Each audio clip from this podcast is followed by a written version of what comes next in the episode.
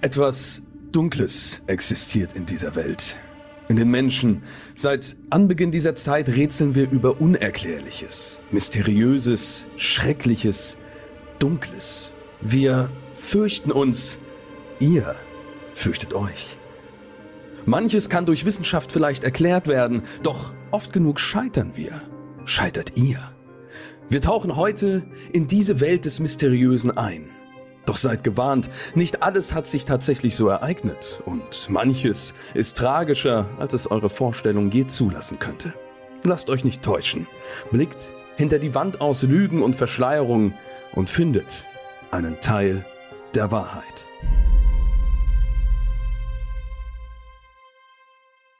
Herzlich willkommen zu einer weiteren Episode Mystery Crimes am Montag hier auf FIO. Mein Name ist Dominik oder auch Kedos und ihr seid wieder genau richtig gelandet, wenn es euch darum geht, ein wenig auf dem Pfad zwischen Lüge und Wahrheit zu wandeln, was mysteriöse Kriminalfälle und paranormale Aktivitäten, alles ist da so ein bisschen mit dabei, alles haben wir in unseren Kessel geworfen und einmal ordentlich äh, rumgerührt. Und ich stehe heute nicht allein im Kessel, nein, ich habe Augen, die aus dem Dunkeln mir entgegenblitzen.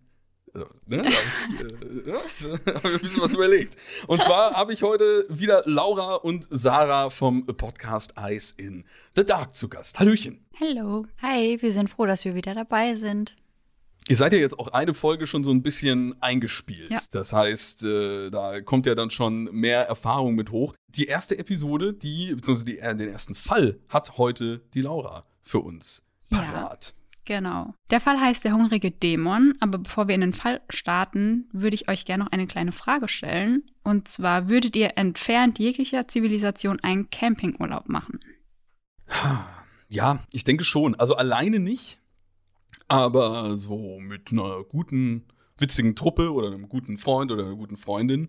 Vielleicht auch sogar, ich würde mir immer wünschen, ich würde das, könnte das alleine machen, weil man das ja immer so Retreat-mäßig und irgendwie so ein bisschen alleine in der Natur, das klingt immer nach einer sehr, sehr schönen Vorstellung, aber so richtig durchziehen tut man es ja dann doch äh, meistens, zumindest bisher bei mir noch nicht. Aber ich würde es schon in Betracht ziehen.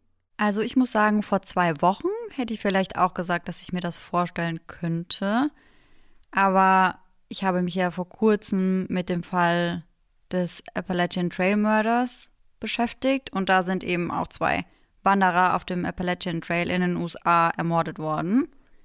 Und spätestens jetzt würde ich, glaube ich, nicht mehr alleine losziehen und im Nirgendwo mitten im Wald übernachten. Kannst du kurz eine kleine, kleine Stelle aus dem äh, Trail aus, ausführen, warum das da, also war das so, ähm, wenn man sich dann informiert hat über, über die ganze, ganze Sache, war das so an dieses, an diese Wandersituation gekettet, einfach weil es ja so ein Wanderweg ist, oder? Dass man dann da sich sagt, nee, das will ich vielleicht doch äh, lieber nicht mehr machen. Ja, genau. Also der Appalachian Trail ist eben so ein Fernwanderweg, der ist über 2000 Kilometer lang.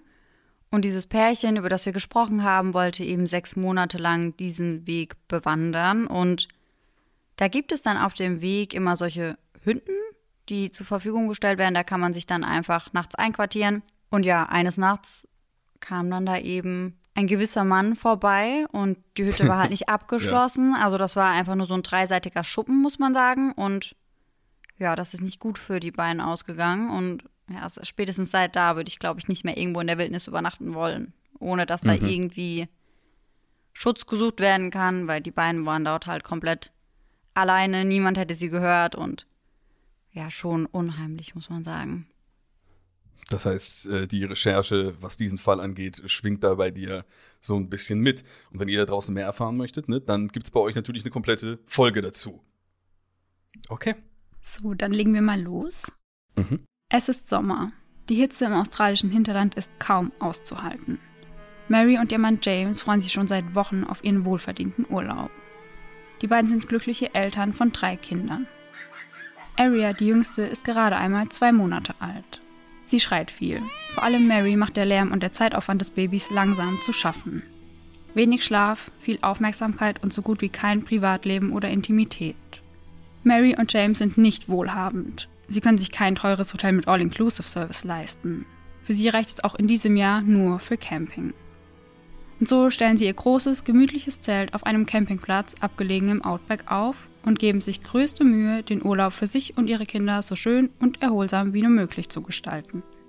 Lagerfeuer, Gitarrenmusik, Gruselgeschichten und gegrillte Marshmallows. Es ist ein wunderschöner, geselliger Abend. Die kleine Familie hat endlich mal wieder Gelegenheit, Zeit miteinander zu verbringen, abseits des Alltagsstresses und weit weg von zu Hause. Aria muss mit ihren zwei Monaten natürlich früher ins Bett als der Rest. Mary bringt das Kind ins Zelt, singt ihm noch eine kurze Schlafmelodie und Aria entschlummert selig in ihre Träume. Mary gesellt sich zurück zu ihrer Familie. Auch sie kann sich jetzt ein wenig entspannen und das Lagerfeuer und die sanfte Stimme ihres Mannes genießen. Sie fühlt sich gerade im perfekten Moment, als sie in der nächsten Sekunde schon wieder herausgerissen wird. Mary hört ein lautes Schreien. Aria scheint wieder wach zu sein. Sie ist zunächst genervt, steht aber sofort auf und will in Richtung des Zeltes gehen. Doch da erblickt sie etwas in der Dunkelheit. Sie kann es nicht erkennen. Irgendein großes Wesen. Rennt das Wesen zum Zelt oder vom Zelt weg? Sie eilt zum Zelt, will ihre Tochter ruhig stellen. Als sie den Reißverschluss des Zeltes öffnet, kann sie Aria nicht finden. Wo ist Aria? Es fehlt jede Spur. So, habt ihr bisher schon Fragen oder Anmerkungen? Also Fragen bisher nicht wirklich. Das Einzige, was ich wirklich komisch finde, aber vielleicht stehe ich damit auch alleine da, aber geht man wirklich mit einem zwei Monate alten Baby campen? Das ist mir auch sofort aufgefallen. Also ich dachte mir sofort, zwei Monate ja. ist schon sehr, sehr jung. Ja. Also vor allem äh, wurde ja auch so ein bisschen ausgeführt, äh, dass sie da jetzt frisch Eltern geworden sind. Und das ist ja natürlich auch eine sehr ja, einnehmende Situation, wo man äh, ja vielleicht noch nicht mit jeder Sache, die so auf einen einprasselt, direkt gut klarkommt. Und ich weiß auch nicht, ob ich dann da so sagen würde, okay, jetzt nehme ich mal ein zwei Monate altes äh, Baby und gehe da campen, ja. wo alles noch ein bisschen aufwendiger ist. Ja, ja, ja auf Also es geht ja allein beim Windelwechseln los, was da dann irgendwie äh, schon, schon unangenehmer wird, bestimmt. Und äh, ja, deswegen das, also daran beiße ich mich auch äh, total. Jetzt ist natürlich die Frage, was, was ist mit dem, ähm, mit dem Baby, mit der, mit der Aria hieß sie ja, glaube ich. Ja, ne? ja. Auch die Ermittler der örtlichen Polizeistation fragen sich das und leiten Untersuchungen ein. Mary wird verhört. Sie berichtet von dem Wesen, das sie gesehen haben will. Es war groß und haarig und auf jeden Fall in der Nähe des Zeltes. Ein Dämon? Ein Wolf? Sie konnte es aber nicht richtig erkennen und weiß nicht, ob das Wesen etwas im Maul oder den Händen hatte. Die Polizei befragt die anderen Besucher des Campingplatzes. Sie waren immerhin nicht die einzigen Urlauber hier. Aber niemand sonst hat etwas mitbekommen, geschweige denn gesehen. Oder ist das Ganze doch nur eine Ausrede? Ein Vorwand, weil Mary von ihrer kleinen Tochter von ihrem ewigen Geschrei überfordert war? Unweit des Campingplatzes finden die Beamten einen Strampler. Arias Strampler. Und noch etwas entdecken die Ermittler. Blutspuren am Auto der Familie. Etwas soll das Kind verschleppt haben? Das klingt für die Ermittler unglaubwürdig. Auch die Richter sehen das ähnlich. Eher hat die Mutter das Kind im eigenen Wagen ermordet. Mary muss ins Gefängnis. Niemand glaubt ihr. Alle halten die junge Mutter für eine Mörderin, die mit der Belastung durch das kleine Kind nicht mehr klarkam und daran zerbrach. Hui, das ist wieder eine der Geschichten, wo man sich äh, noch schneller als bei anderen wünscht, dass das hoffentlich nicht so passiert ist, äh, wenn man natürlich so ein zwei Monate altes Baby vor den Augen hat. Leider fand ich, als es dann darum ging, ob man sich fragt, ob das eine Ausrede sein könnte, das ist halt die deutlich realistischere Variante. Ja. Dass, äh, dass sie damit irgendwas nicht, also dass sie damit nicht klarkam, äh, dass sie völlig überfordert war. Und es gibt ja leider solche Fälle, wo das wirklich so weit führt, dass Elternteile um, ihr, ihr, ihr Kind umbringen ja, oder aussetzen oder, oder was auch immer. Deswegen, das wäre so von der, der Realismusnähe wäre das die eheste Erklärung, die ich darin finden würde. Was sich damit so ein bisschen beißt, ist, dass ich mich frage, warum macht man das dann auf einem Campingplatz, Ja. wo natürlich auch ganz viele andere Leute sind. Äh, gleichzeitig, wenn halt die Stricke reißen, ja, so dieses typische, so dass der Tropfen, ähm, der das Fass dann zum Überlaufen gebracht hat, dann macht das vielleicht auch nichts mehr aus. Aber sie hat ja eigentlich, sie war ja nicht an, an dem Kind in dem Moment dran, als es verschwunden ist. Nee, genau. Das hätten andere Leute ja sehen, Ja. sehen müssen. Wie siehst du das, Sarah? Also ich finde das ein bisschen schwierig, muss ich sagen. Also ich halte es auch für unwahrscheinlich, dass es ein Wolf oder ein Dämon war. Denn dazu passt irgendwie auch nicht so ganz, dass dann dieses kleine, der kleine Strampler gefunden wurde. Weil, also mhm. ich weiß nicht, wenn ein Wolf das Kind mitnimmt, warum sollte man den Strampler dann irgendwo finden? Finde ich ein bisschen unlogisch. Und was ich auch sagen muss, oder beziehungsweise was ich sagen muss, was ich an der Story, dass die Mutter eben dafür verantwortlich ist oder sein könnte, unlogisch finde, ist, warum kommt dann nur die Mutter ins Gefängnis und der Vater bleibt unversehrt? Weil ja. er müsste ja eigentlich auch irgendetwas davon mitbekommen haben. Er war ja eigentlich direkt mit vor Ort. Und vor allem, warum kommt die, warum kommt die Mutter sowieso einfach so ins Gefängnis? Also ja. das ist ja jetzt erstmal nicht so, dass also wurden ja keine, keine Beweise genannt. Wie gesagt, ich habe das als, als, als Möglichkeit, äh, hätte, hätte man das sehen können, aber mhm. dafür äh, fehlt natürlich drumherum zu viel. Das ist ja auch, ja. also auch das als Ausrede zu aber irgend so ein großes, haariges ja. etwas ist jetzt nicht so ausgefeilt, dass äh, man das gut verwenden könnte. Also daran, daran beiß ich mich. Und deswegen würde ich sagen, da hat kein Wolf durch die Gegend gebissen, sondern mhm. diese Geschichte ist für mich eher eine, eine Flunkerei. Ja, darauf würde ich mich mal festlegen. Sehe ich auch so. Also, der Fall ist tatsächlich wahr. Und ich kannte ihn auch. Ich habe ihn schon mal in einem Podcast gehört, als ich das gelesen habe. Er ist auch okay. bekannt unter dem Dingo-Mordfall und zahlreiche Medien haben weltweit darüber berichtet. Im August 1980 verschwindet die zwei Monate alte Azaria Chamberlain während eines Campingausflugs mit ihrer Familie, also auch aus dem Zelt, wie in unserer Geschichte, und taucht nie wieder auf. Ihre Mutter, Lindy Chamberlain, behauptet vor Gericht, ein Dingo sei in das Zelt eingedrungen. Sie sagt unter Eid aus, das Tier im Dunkeln gesehen zu haben. Das Raubtier sei in das Zelt eingedrungen, habe Azaria gepackt und sei mit ihr in der Dunkelheit verschwunden. Am Familienauto finden Ermittler Blutspuren. Ein blutbefleckter Babystrampler taucht nahe des Zeltplatzes auf. Lindy Chamberlain wird wegen Mordes angeklagt. In der Anklageschrift steht, sie habe Azari im Familienauto umgebracht. Lindy wird zu lebenslänglicher Haft verurteilt. Ihr Mann Michael für die Beihilfe zum Mord zu einer 18-monatigen Gefängnisstrafe. Nach vier Jahren wird ein Babyjäckchen nahe eines Dingobaus gefunden und Lindys Version scheint plötzlich wieder glaubhaft. 1986 wird sie aus der Haft entlassen und 1987 begnadigt. Ja. Puh.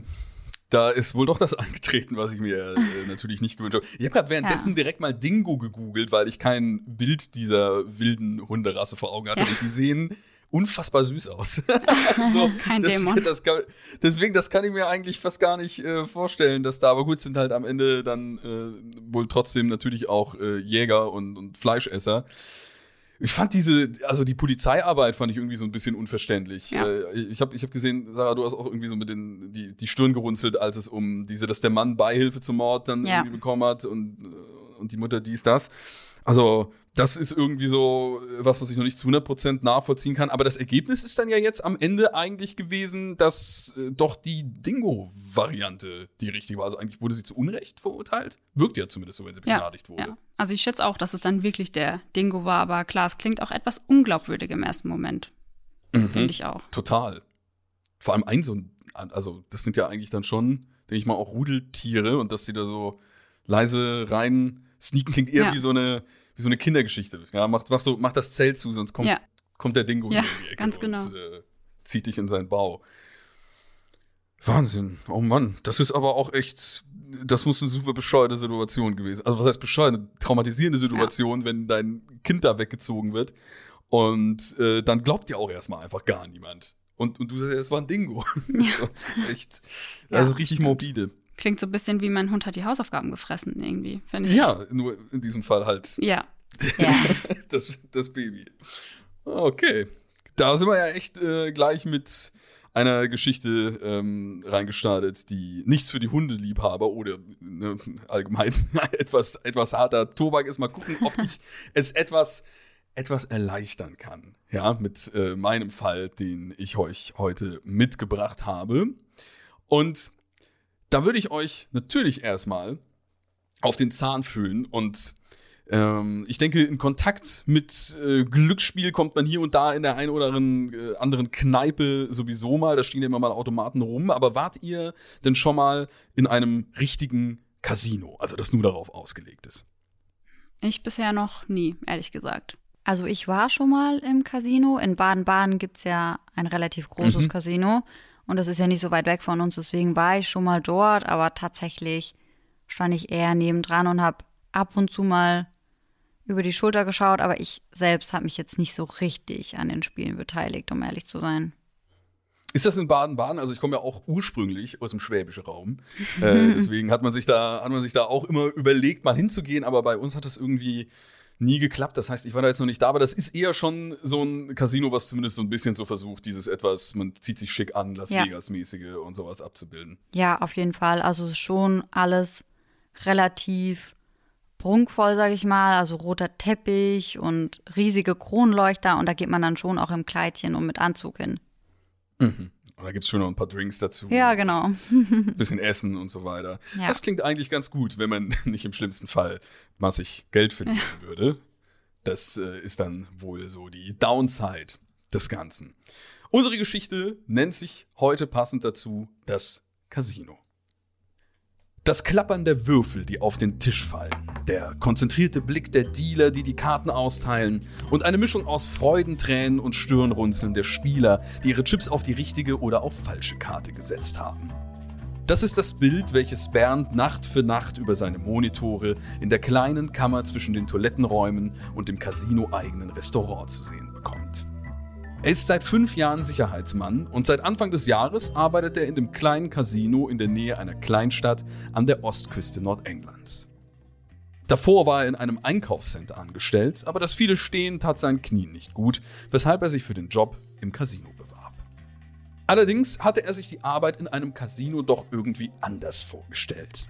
Bei seiner Ausbildung vor vielen Jahren hatte er gelernt, wie man mit einer Waffe umgeht und das Erwischen von Taschendieben stand auf der Tagesordnung.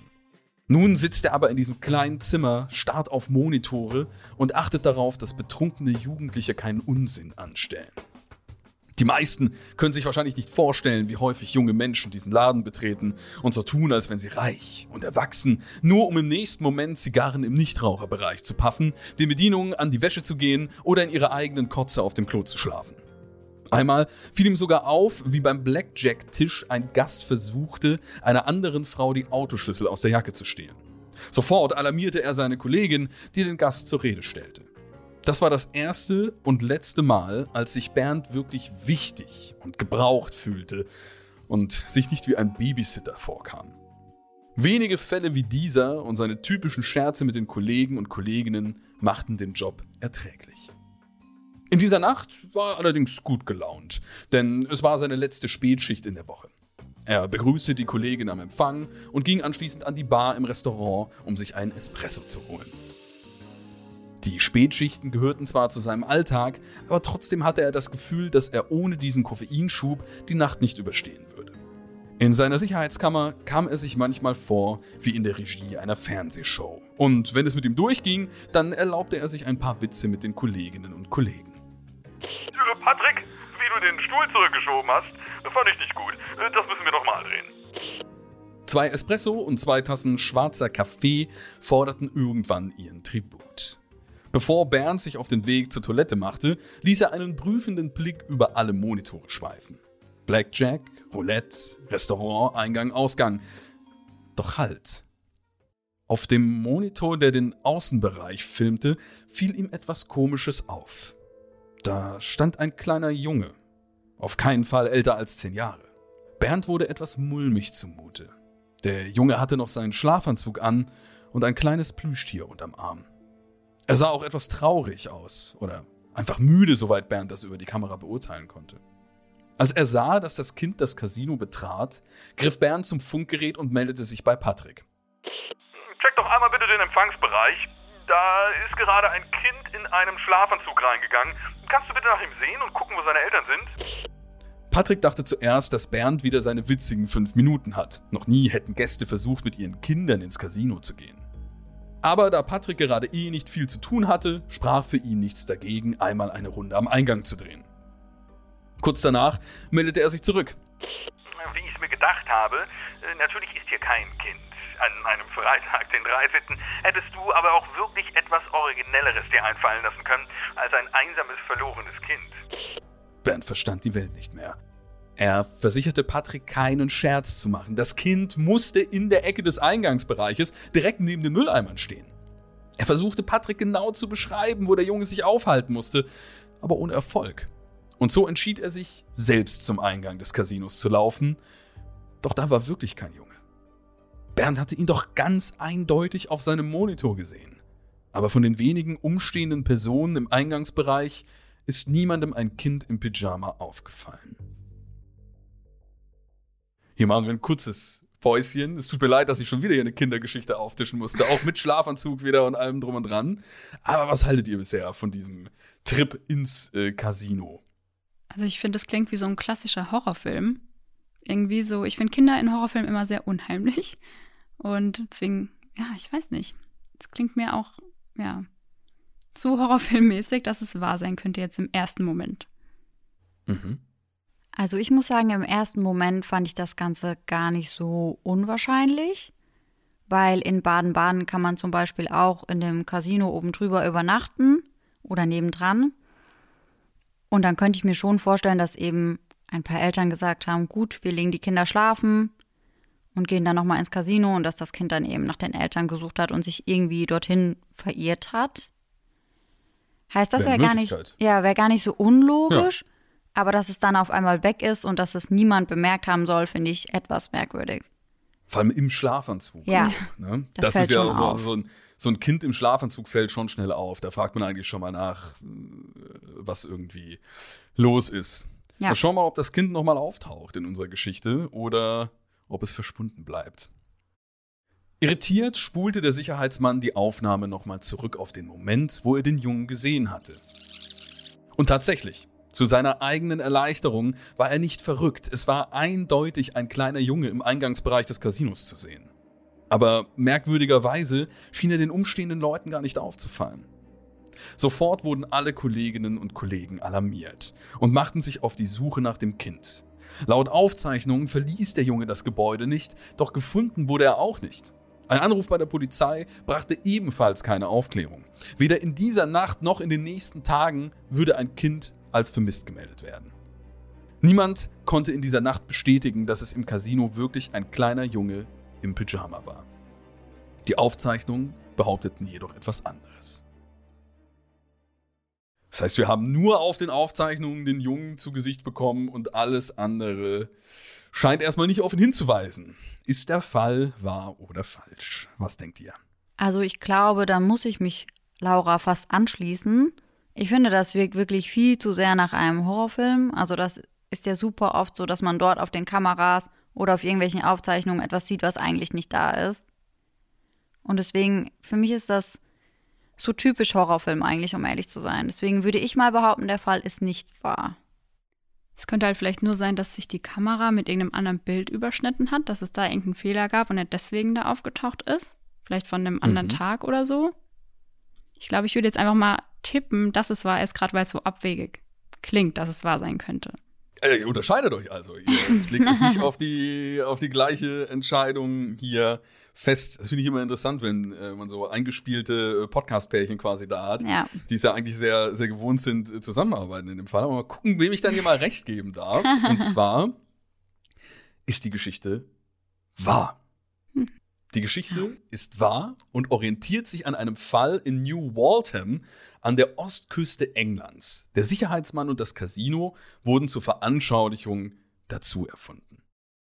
Am Freitag, den 13. November 2020, da sind wir also wahnsinnig aktuell mhm. und vor allem auch noch schön Freitag der 13. mäßig mhm. mit dabei berichten mehrere Medien über einen Jungen im Alter von acht bis zehn Jahren, der nachts alleine in einem dunklen Pyjama die Straßen einer Nachbarschaft entlang lief.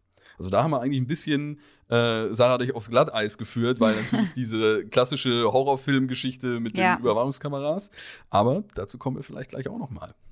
Denn einer der Nachbarn bemerkte dies erschrocken durch sein Fenster und rief die Polizei. Er berichtet, dass er nach dem Kind rief, doch es so schnell ging und im nächsten Moment wohl schon um den Häuserblock verschwunden war. Die Polizei suchte die ganze Nacht und die darauffolgenden Tage nach dem Jungen, aber er war spurlos verschwunden. Sogar die Wasserwacht wurde eingeschaltet, um im nahegelegenen See nach ihm zu suchen. Doch bis auf das Bild einer Sicherheitskamera, da haben wir also wieder das Horrorfilm-Klischee, mhm. gibt es keinerlei Hinweise auf einen vermissten Jungen. Auch in den kommenden Wochen wurde in der Gegend kein Kind als verletzt oder vermisst gemeldet, weshalb davon ausgegangen wird, dass niemand zu Schaden gekommen ist und es dem Jungen gut gehen muss. Die Polizei spekuliert, dass das Kind nachts zu einem Freund gegangen sein könnte und wieder zurückkehrte, ohne dass jemand zu Hause aufgewacht sei. Aktuelle Berichte gehen davon aus, dass es sich vermutlich um Schlafwandel gehandelt habe. Die Polizei hatte alle Eltern und Nachbarn dazu aufgerufen, hilfreiche Informationen an sie zu schicken, die dabei helfen herauszufinden, was es mit dem verschwundenen Kind auf sich haben könnte. Also ein brandaktueller Fall von einem möglicherweise schlafwandelnden Kind oder vielleicht wollten die sich auch nachts nur wirklich würde ich mal treffen. Corona-Zeit und so weiter. Ja. Und dann äh, trifft man sich abends heimlich irgendwie zum, zum Pokémon-Karte spielen oder so. Im, im, Im, Pyjama, wobei es auch sehr kalt ist dann schon. Ja, Corona, ne? stimmt. Aber dann gut. 1-0 für Laura. Yay. Quasi. Quasi, ja. ja. das ist, aber ich hätte da wahrscheinlich eh nicht vermutet. Ich finde auch das mit der Sicherheitskamera, das klingt natürlich wirklich sehr wie so ein Horrorfilm. Man hat ja auch direkt so alte Röhrenmonitore ja. vor Augen, wo das Bild so hin und her wabert und rumzuckt. Aber äh, hier ist es wohl wirklich so gewesen, dass es nur dieses eine Bild darauf ja. gab. Aber dann schön auch noch Freitag der 13. dazu. Ja. Das, war mir, das war mir einfach zu viel. Freitag der 13. Ja. und dann diese Aufnahmen, naja. Wobei aber heutzutage könnte man ja auch sowas, Freitag der 13. so eine Sicherheitskamera, irgendwie so ein Bild reinhacken, um sich irgendwie ja. so einen Spaß zu erlauben. Ja, äh, stimmt. Könnte ich mir auch gut vorstellen als ähm, einen einen Streich oder eben so ein bisschen äh, Halloween-Thematik. Verspiel, verspielter Halloween-Gag. Aber hoffentlich geht's dem, geht's dem Jungen entsprechend gut und der Pyjama war warm. Wir haben auch noch eine weitere Geschichte in petto für euch, die ähm, wahrscheinlich nicht so wärmend wird, sondern eher der typische kalte Schauer. Aber vielleicht wird es ja auch erstmal kuschelig. Wir schauen mal. Wie sieht's aus, Sarah? Genau, also meine Geschichte heißt rätselhafte Symptome. Aber vorerst möchte ich euch erst die Frage stellen, wie sehr leidet ihr denn bei Charakteren aus einer Serie mit? Oh, ich leide meistens mit den Hunden am meisten mit. Wenn denen was passiert, finde ich immer am schlimmsten. Verstehe ich. Kenne ich. Aber sonst, ja, ich bin da schon immer arg drin in der Story, würde ich sagen. Also ich würde sagen, ich fühle da mhm. immer sehr mit. Ja, geht mir genauso. Also vor allem, sobald die Musik passt und äh, man irgendwie schon eine gewisse Zeit mit der Serie äh, verbracht hat. Also ich würde sogar sagen, dass also ähm, so insgesamt, wenn ich ähm, alle alle meine so Pipi in den Augen haben Momente zusammenfassen würde, hatte ich das wahrscheinlich am meisten bei Serien und Filmen. Ja. Weil es da irgendwie, es ist losgelöst so von den eigenen Problemen, aber man hat trotzdem irgendwie so die Möglichkeit, irgendwas was Emotionales und Gefühlvolles zu sehen. Und bei Hunden ist natürlich sowieso. Ja. Also so, so, so Filme, wo irgendwie so, äh, was gibt's da hier irgendwie, dieser eine Film mit Owen Wilson, hier Marley, mein Hund und ich, was so ein, so ein kleiner, so ein Klassiker-Tränenfilm ist, oder Hachiko ist, glaube ich, auch ja. einer, äh, wo, wo echt so, wo, wo es einfach nur darum geht, dass man durch den Hund auf die Tränen drückt. Ja. Das, das kann ich nur schwierig anschauen, muss ich sagen. Ja, kann ich sehr gut verstehen. Dann starten wir heute mal mit meiner Geschichte. Obwohl dieses Mal auf jeden Fall kein Hund mit vorkommt. Das kann ich euch vorab schon mal sagen. Da kann ich okay. euch beruhigen. Veronika ist voller Vorfreude. In der Schule konnte sie sich kaum konzentrieren. Die Zeit zog sich wie Kaugummi. Aber jetzt endlich zu Hause angekommen, macht sie es sich mit ihren beiden Schwestern, ihrem Bruder und ihrer Mutter vor dem Fernseher gemütlich. Die neue Staffel ihrer Lieblingsfernsehsendung war seit Wochen Gesprächsthema Nummer 1 in der Schule. Endlich ist es soweit und die erste Folge beginnt. Am Anfang hat nur Veronika die Sendung verfolgt. Aber nach und nach hat sie ihre Geschwister und dann auch ihre Mutter mit ins Boot geholt. Sie alle sind große Fans der Sendung geworden. Die neuen Folgen wurden groß angekündigt. Überall gab es Plakate und Werbespots. Sie sollten noch spannender als die ersten Staffeln werden. Und die Produzenten hatten nicht zu viel versprochen. Die erste Folge handelt von einem Virus, das die gesamte Schule infizierte. Die Menschen in der Serie müssen nun ein Gegenmittel finden. Wie gebannt starren Veronika und ihre Geschwister auf dem Bildschirm. Sie fiebern mit. Sie leiden mit. Doch am Ende wird alles gut und Veronika kann euphorisiert ins Bett gehen. Am nächsten Morgen geht es Veronikas kleinen Schwestern schlecht. Alles beginnt mit Schwindel und Atemnot. Ihre Mutter kann sich die Symptome nicht erklären und bringt sie vorsichtshalber zum Arzt. Dieser kann allerdings nichts feststellen und verordnet Bettruhe. Als Veronika von der Schule nach Hause kommt, fühlt sie sich ebenfalls schlecht. Sie legt sich eine Weile hin und hofft, dass ein Mittagsschlaf ihr helfen wird. Beim Abendessen bemerkt Veronikas Mutter es dann zum ersten Mal. Alle vier Kinder haben einen Hautausschlag entwickelt, der allen seltsam bekannt vorkommt. Erst am Vorabend haben sie einen solchen Ausschlag doch auf ihrem Fernsehbildschirm gesehen. Zuerst hält die Mutter den Ausschlag für einen Streich ihrer Kinder, aber diese schwören, dass es ihm wirklich schlecht geht und der Ausschlag nicht aufgemalt ist. Alle vier haben tatsächlich dieselben Symptome entwickelt wie die Krankenschüler aus ihrer Lieblingsfernsehserie. Also bringt Veronikas Mutter ihre vier Kinder erneut zum Arzt.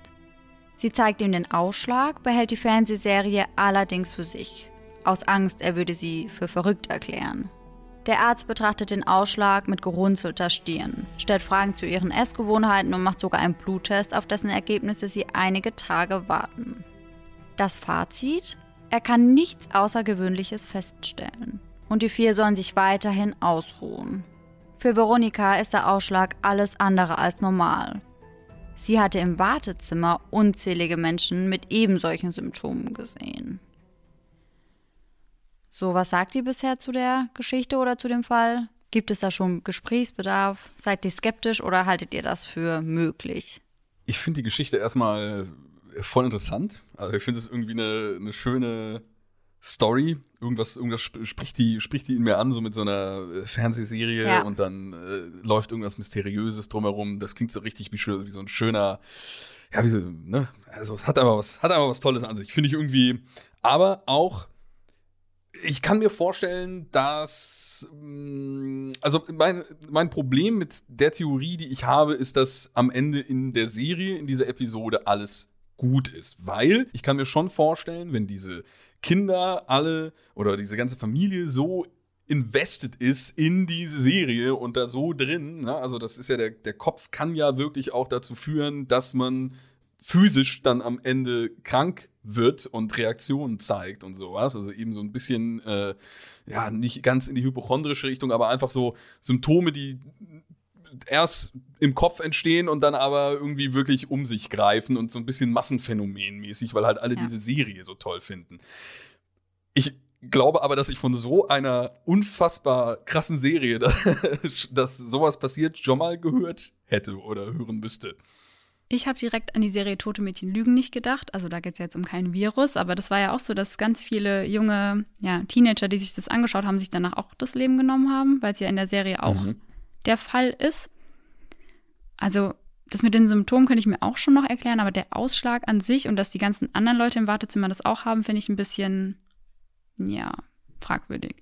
Da müssen schon alle sehr in dieser Serie ja. drin gewesen sein. Aber dass äh, Popkultur oder Unterhaltungsmedien so einen enormen Einfluss auf Leute haben können oder könnten, äh, das ist, äh, ist glaube ich, schon möglich. Die Frage ist halt wirklich, wie stark kann sich das dann im Körper äußern. Aber wir haben bisher, finde ich, noch nichts gehört, was so komplett außerhalb von allem wäre, weil das ist echt, wie das dann irgendwie wie der Körper mit dem, mit dem Gehirn zusammenarbeiten kann. Und, und gerade wenn dann mehrere Leute beteiligt sind und was da alles um sich greifen kann, oder es ist dann halt doch vielleicht irgendwas los und ist einfach ein Zufall. Vielleicht ist einfach irgendein Mist in der Luft in dieser Stadt, der zu dieser Krankheit und diesem Ausschlag führt und die haben einfach alle eine allergische Reaktion und es hat sich halt aus irgendeinem Grund getroffen damit, weil einfach nur ein Ausschlag kann ja durch viele verschiedene Sachen entstehen. Es muss ja kein Supervirus äh, gewesen sein, der da freigesetzt wurde oder so ein Kram.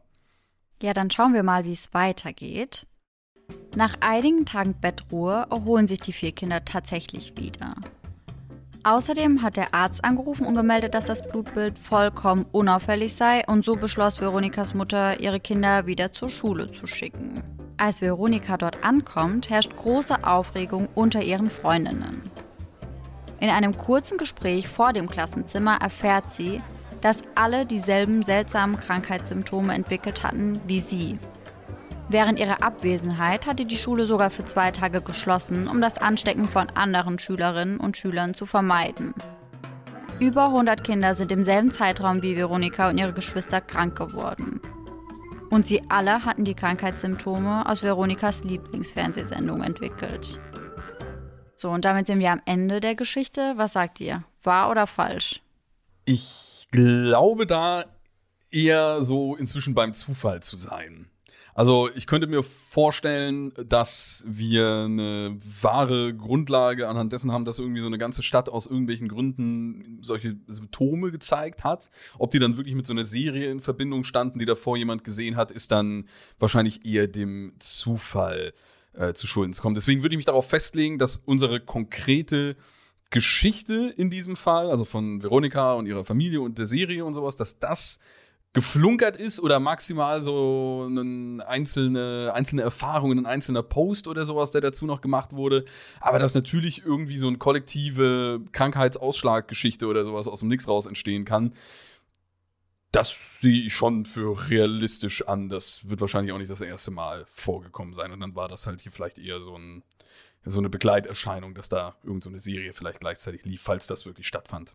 Also ich habe auch dran gedacht, als du das mit der Luft gesagt hast, Dominik, dass es ja auch mit dem Wasser zusammenhängen könnte. Dass in irgendeiner Stadt das Wasser jetzt nicht vergiftet war, aber irgendwie befallen war mit irgendwas und dass der Ausschlag echt daher kommen könnte. Ja. Deswegen würde ich auch eher dazu tendieren, dass es wahr ist.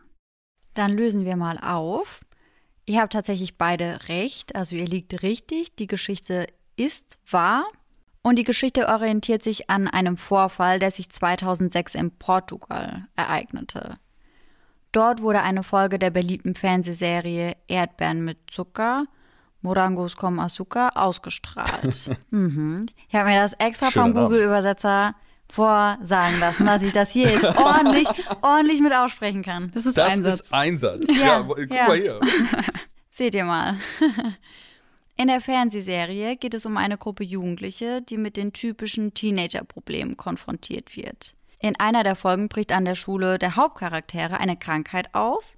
In der ausgestrahlten Serie war ein Virus für die Erkrankungen verantwortlich. Nach der Ausstrahlung entwickelten über 300 Jugendliche aus 14 unterschiedlichen Schulen die Symptome der Krankheit aus der Fernsehserie. Unter anderem Hautausschlag, Atemnot und Schwindel.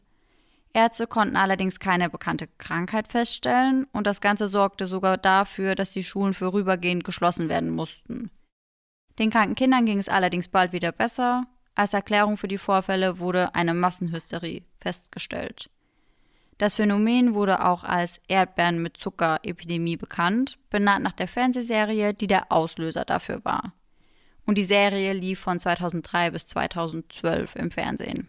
Also dann war es ja echt so, dass, wie ich mir das gesagt habe, dass da kollektiv dieser, dieser Gedanke in den Kindern und Jugendlichen entstanden ist ja. und dadurch der Körper darauf reagiert hat. Ja. Sowas finde sowas find ich echt immer richtig wild, wenn man irgendwie so denkt, da gibt es keine äh, keine Erklärung für auf einem, auf einem biologischen Level in dem Sinne, dass es irgendwie eine Reaktion auf was ist, weil irgendwas im Wasser oder in der Luft ist, sondern die schauen sich was an und dann reagieren aber wirklich auch so viele Leute im Kollektiv mit diesen Symptomen darauf. Also das ja. ist auch äh, also, ist also richtig Wahnsinn. krass wild. Ja, aber ja. auch teilweise unabhängig voneinander. Mal, man muss ja mhm. sagen, es sind ja 300 Jugendliche aus 14 unterschiedlichen Schulen. Wenn das ja. jetzt so ein riesiges Thema an einer Schule gewesen wäre, hätte man ja sagen können, sie haben sich alle zusammen reingesteigert. Aber das hat ja wirklich mehrere Schulen betroffen. Das fand ich irgendwie total krass. Vor allem, dass das wirklich so aus der Serie heraus, also dass die Episode ja. darum geht und dann gerade, also natürlich, es ist ja, wie du gerade schon meintest, eine Serie, die wohl dann hauptsächlich von Jugendlichen geschaut wird, deswegen ist natürlich dann die Zielgruppe da, aber das ist ja dann trotzdem, dass, dass kein also kein anderes Umfeld so stark erwischt hat, sondern dann wirklich die Schulen, dass es wie in so einer Serie ist. Das klingt ja wirklich allein eigentlich schon wieder wie so eine Serienepisode an sich, ja. was man da gerade erzählt hat. Oh, für, aber für genau solche Fälle, wo man sich eigentlich denkt, so, hm, könnte das so sein? Und dann überlegt man so ein bisschen. Und genau deswegen bin ich da direkt auch drauf gestoßen, weil je länger man über sowas spricht und von allen möglichen Fällen hier mitbekommt, desto mehr merkt man, dass gerade die Verbindung aus aus, aus Geist oder aus Gehirn und Körper, dass äh, manche Menschen da sonst wie reagieren und dass gerade auch in Massen sehr viel äh, möglich ist. So, wir hatten auch schon äh, diesen äh, Fall von der Tanzwut äh, da am Start. Ich weiß nicht, ob ihr davon schon mal gehört habt, wo ganz viele Menschen einfach nur wie wild durchgetanzt haben und wo man äh, auch noch irgendwie hin und her rätseln kann. Also solche Massenhysterie-Sachen sind, glaube ich, nicht zu unterschätzen, dass das immer mal passieren kann und dass da man doch nicht so von gefeit ist, wie man sich das vielleicht wünschen würde, dass man das nicht so ernst nimmt, gerade wenn man vielleicht jünger ist. Ja, das stimmt. Ich muss auch dazu sagen, also gerade als sie das Symptom Atemnot angesprochen haben, habe ich mir dann gedacht, ich glaube, fast jeder hatte in diesem Jahr schon mal das Gefühl, oh, ich bin vielleicht ein bisschen kurzatmig oder ich habe ein Problem, ein bisschen Probleme mit dem Atmen, jetzt seit Covid-19 mhm. Thema ist. Und da merkt man ja einfach, wie sehr man sich sowas dann vielleicht doch einbilden kann. Ja, ja und natürlich auch jede Meldung, die irgendwie in irgendeinem Maße äh, also da gibt es bestimmt auch Leute, die sich fürchterlich in alle möglichen Schlagzeilen ja. halt reinstürzen, wenn es mal irgendwie darum geht, oh, das könnte vielleicht dazu führen, dass es, äh, dass man leichter erkrankt oder das ist eine schwierige Geschichte. Also man lässt sich davon schon beeinflussen. Ich glaube, manche mehr oder weniger, aber gerade wenn es dann darum geht, dass viele, der Mensch ist ja da so ein bisschen Herdentier einfach, dass viele andere Leute oder Menschen das ähnlich haben, dann äh, kann das äh, wohl leicht mal passieren. Also da haben wir eine sehr eindrucksvolle Geschichte hier zum Ende nochmal mit dabei gehabt. Ich hoffe, ihr da draußen seht das genauso und hattet auch wieder viel Freude, Grusel und äh, Miträtselei bei der heutigen Episode für euch mit am Start von Mystery Crimes hier. Ich hatte wieder Laura und Sarah vom Podcast Ice in the Dark zu Gast, äh, den ihr euch natürlich auch dringlichst mal anhören solltet. Da könnt ihr einfach auch Google anschmeißen, so wie vorher Sarah sich äh, die Aussprache hat äh, übersetzen lassen. Richtig. Geht das, geht das quasi auch ganz einfach da. Und wir sehen uns hoffentlich nächste Woche am Montag hier auf FIO wieder mit einer weiteren Folge. Mein Name ist Kedos oder auch einfach nur Dominik und ich bedanke mich fürs Zuhören. Tschüsschen.